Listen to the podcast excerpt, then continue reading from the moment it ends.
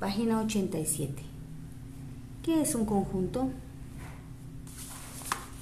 ¿Sabías que un conjunto es un grupo de elementos que pueden ser objetos, personas o animales? Por ejemplo, el conjunto de flores, de ardillas, de hormigas, de árboles, de pájaros. Cuando formas grupos de algo, estamos haciendo conjuntos. Actividades. Observa la ilustración. En ella encontrarás conjuntos de flores, árboles, ardillas, pájaros y hormigas. Explica con tus propias palabras lo que crees que es un conjunto y envíalo en un audio. Luego observa estos conjuntos. ¿Cuántos árboles hay?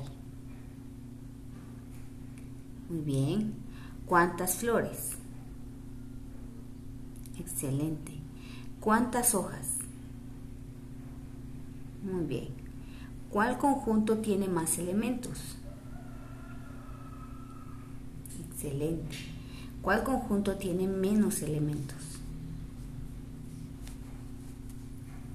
Muy bien.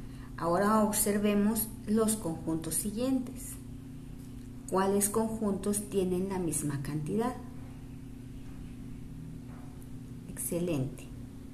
Puedes escribir afuera de cada círculo la cantidad de objetos que hay adentro. Cuéntalos y escribe la cantidad de elementos que tiene cada conjunto.